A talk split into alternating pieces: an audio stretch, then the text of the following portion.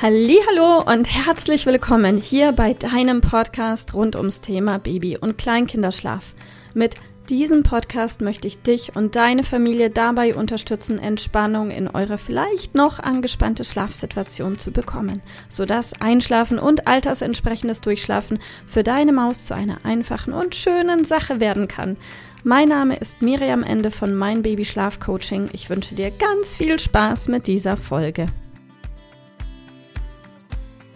Hallo und herzlich willkommen heute mit der Frage, was Einschlafhilfen und Schlafassoziation miteinander gemeinsam haben und was nicht und wo überhaupt der Unterschied liegt. Ja, tatsächlich strugglen sehr, sehr, sehr viele Mütter und auch Schlafcoaches genau mit dieser Frage und eigentlich ist sie total einfach zu beantworten. Denn einiges steckt schon im Namen drin. Wie du es hörst, Einschlafhilfe ist eine Einschlafhilfe all das, was deinem Kind dabei hilft, in den Schlaf zu gleiten. Wir unterscheiden hier als Schlafcoaches zwischen elternabhängiger und elternunabhängiger Einschlafhilfe und eine elternunabhängige Einschlafhilfe, davon gibt es tatsächlich relativ wenige, ist all das, wo dein Kind auch ohne deine proaktive Hilfe in den Schlaf finden kann. Im Gegensatz dazu ist natürlich eine elternabhängige Einschlafhilfe all jene Einschlafhilfe, wo du aktiv gefordert bist. Das heißt, nur ein Beispiel. Angenommen, dein Kind schläft in der Federwiege ein, dann könnte die sowohl elternabhängig als auch elternunabhängig sein. Es gibt Federwiegen, die funktionieren ohne Motor. Und wenn dein Kind ohne Motor einschlafen kann oder aber mit Motor und dieser immer wieder anspringt in dem Moment, in dem dein Kind diesen benötigt, dann wären wir hier bei einer Eltern unabhängigen Einschlafhilfe. Wenn du allerdings regelmäßig gefordert bist und immer wieder quasi den Motor machst und den Motor spielst, dann wäre die Federwiege eine elternabhängige Einschlafhilfe. So, und eine Schlafassoziation ist oder anders. Jede Einschlafhilfe kann zu einer Schlafassoziation führen muss aber nicht zu einer Schlafassoziation führen.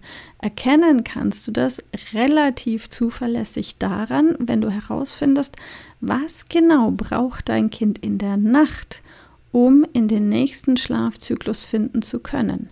Es kann sein, dass ihr zwei, drei, fünf, sieben verschiedene Einschlafhilfen habt und bei jeder Einschlafhilfe hast du das Gefühl, sie tut deinem Kind gut und erleichtert das Einschlafhilfen, Einschlafen.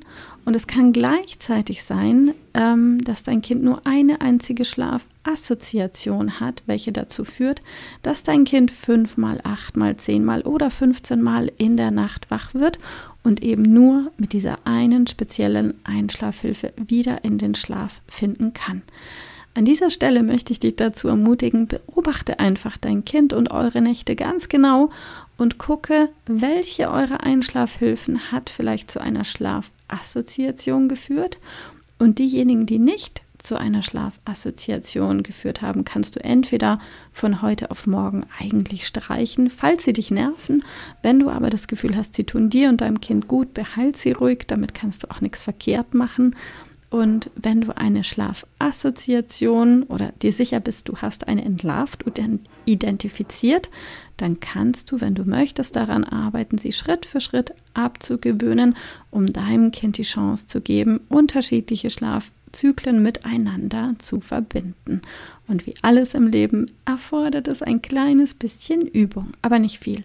Also beobachte mal, finde heraus, was ist bei euch eine Einschlafhilfe, welche Hilfe möchtest du behalten, welche nicht und was ist vielleicht eine Schlafassoziation. Viel Spaß beim Erforschen, alles Liebe und bis bald. Ich hoffe, dass dir diese Folge gefallen hat und vor allem auch, dass sie dir weiterhilft. Falls ja, freue ich mich sehr, wenn du uns auch auf Instagram und Facebook besuchst. Dort teilen wir täglich wertvolle Tipps mit dir rund ums Thema Babyschlaf, die dir dabei helfen sollen, mehr Schlaf und mehr Lebensqualität zu bekommen.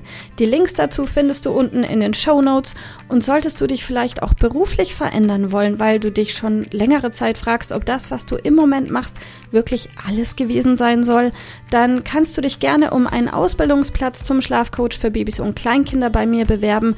So oder so. Die Links findest du in den Show Notes. Kontaktiere uns einfach. Wir rufen dich ein für ein kostenloses Infogespräch.